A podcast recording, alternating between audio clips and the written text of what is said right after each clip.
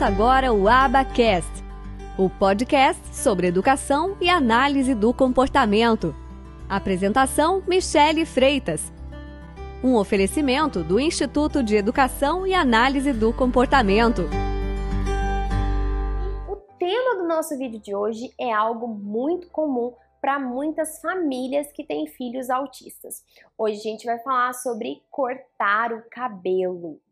Bom, o que acontece é que muitas famílias que têm filhos e filhas, né, com autismo, é, têm uma dificuldade muito grande no corte de cabelo, levar a criança para cortar o cabelo. Bom, geralmente até as crianças com desenvolvimento típico, né, pequenininhas, novinhas, com seus um, dois, três anos, muitas vezes elas dão trabalho para cortar o cabelo. Então, muitas vezes isso é algo que incomoda a criança, ela precisa ficar paradinha, ela precisa ficar quietinha. Então, é algo que às vezes gera um transtorno para as famílias. Mas, claro que para as crianças com autismo, esse transtorno para as famílias é muitas vezes maior, é 10 vezes mais forte. É, acontece com as crianças já com 6, 7, 8, 9, 10 anos, adolescentes. Então é algo complicado, mas que é algo sim que tem saída, que tem jeito e eu tenho certeza que hoje a gente vai trazer aqui algumas dicas que vão ajudar vocês a ter cortes de cabelo com mais calma.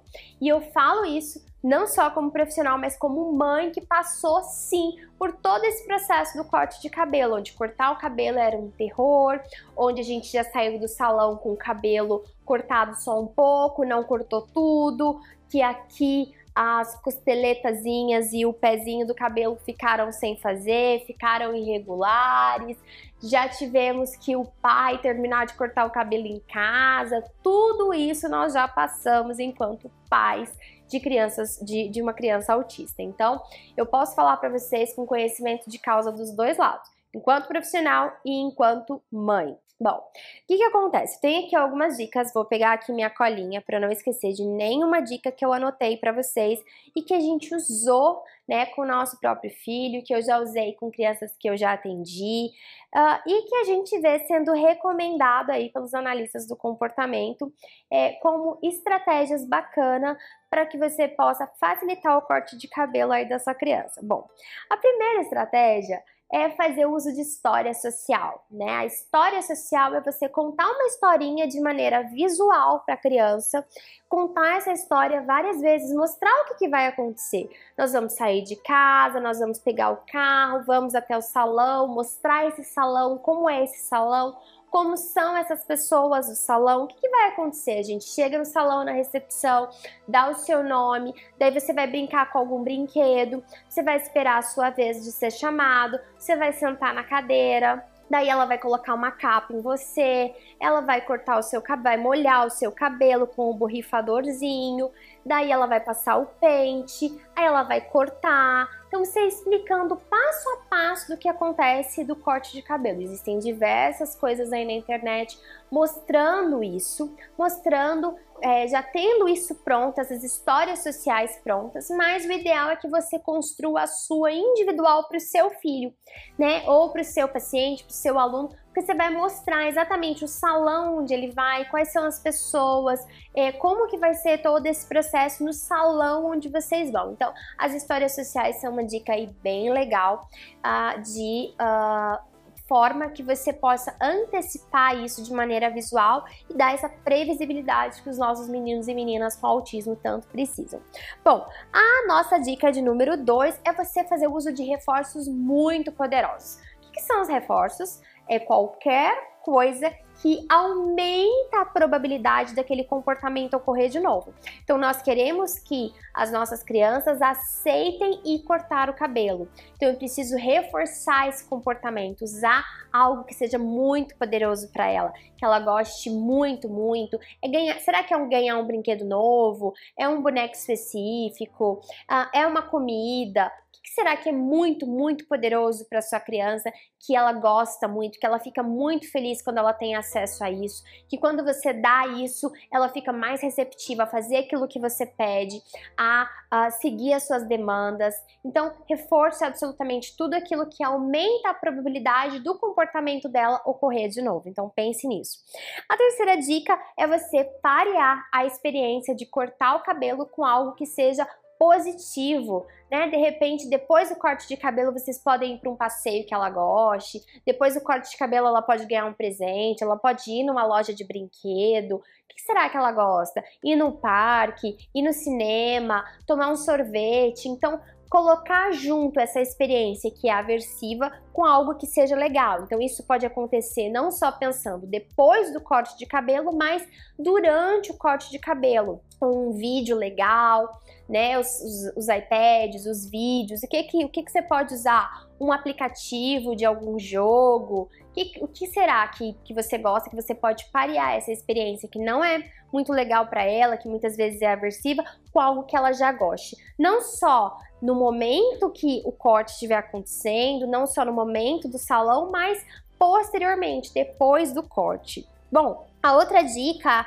parece meio, meio óbvia, né? Mas é importante que você busque o salão em dias que, que ele tá mais calmo, tem menos gente, menos pessoas, menos barulho.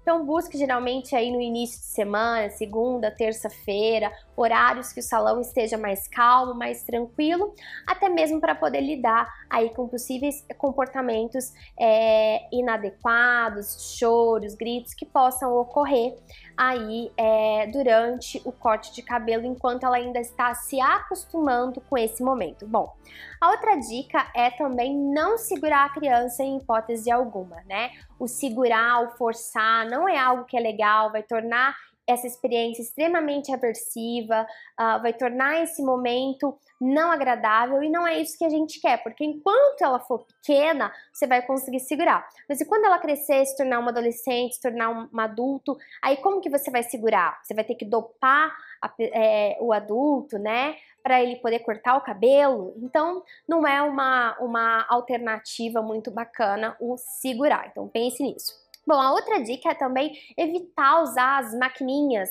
porque a máquina, ela tem um barulho que pode incomodar a criança. Ela tem também uma questão de toque, que ela pode ter uma questão sensorial, né, da máquina na cabeça, é, pode dar para ela um incômodo sensorial tátil, um incômodo sensorial auditivo. Então evite usar a maquininha, opte por usar a tesoura. Né? A maioria dos salões, os bons salões hoje em dia já fazem isso. Então é, opte por isso tá certo? Uh, busque cabeleireiros que saibam, que consigam trabalhar em condições adversas de temperatura e pressão, né? Cabeleireiros que já estejam acostumados com essa população, com crianças autistas, com crianças que dão mais trabalho. A pessoa precisa ter um jogo de cintura maior, ela precisa ser uma pessoa mais paciente, mais jeitosa. Geralmente, cabeleireiros infantis já são assim. Mas para as cabeleireiras que vão cortar cabelos de crianças autistas, elas precisam de um toque a mais de jeito. Então ela precisa conseguir cortar o cabelo da criança com a criança sentada, com a criança em pé, com a criança em diversos locais do salão. Pode ser que ela, a criança ela vai ter que ficar andando, e aí ela vai num lugar, vai no outro, ela corta um pouquinho aqui, corta um pouquinho ali. Então ela precisa estar pronta para cortar esse cabelo em situações, né, em, em situações não favoráveis de temperatura e pressão. Então pense nisso né, na hora de escolher esse profissional que vai cortar o cabelo da criança. Bom, uma outra dica é levar a criança várias vezes nesse local para que ela possa ver de repente o irmão cortando, outras crianças cortando, para que ela se acostume com esse ambiente, para que ela se acostume com essas pessoas. Uma outra dica é não passe tanto tempo sem cortar o cabelo, né? Por quê? Porque muitas vezes pode ser que ela vai se desacostumando. Então não passe longos períodos sem ir, né? Nesse início, de repente, vá a cada 15 dias, a cada 20 dias, até que esse comportamento ele seja instaurado, até que você tenha a chance de reforçar esse comportamento adequado. Então pense sempre nisso. E eu tenho certeza que você usando as dicas, que você organizando, planejando esse corte, planejando todos esses detalhes, como a gente falou aqui, esse comportamento ele tende a melhorar, ele tende a ser instaurado e eu, eu posso te falar com conhecimento de causa que esse corte de cabelo ele vai ser mais tranquilo, para todos os envolvidos. Né? Eu sei que às vezes nos momentos tensos parece que a gente não vê luz no fim do horizonte, mas eu digo para vocês, com conhecimento de causa, de quem já passou por tudo isso, hoje os nossos cortes de cabelo são super tranquilos, a gente já até consegue mudar de salão, não precisa ir no mesmo salão, a gente já consegue mudar de salão, mudar de pessoas, e isso é, a gente já passou por todos os extremos lá atrás, e hoje é uma coisa super tranquila, né? Então pense nisso, persista, busque essas estratégias, faça nos mínimos detalhes, faça várias vezes, não adianta fazer uma, duas, três vezes e falar que não funciona. Você precisa de persistência, tá? Beijo grande, tchau, tchau.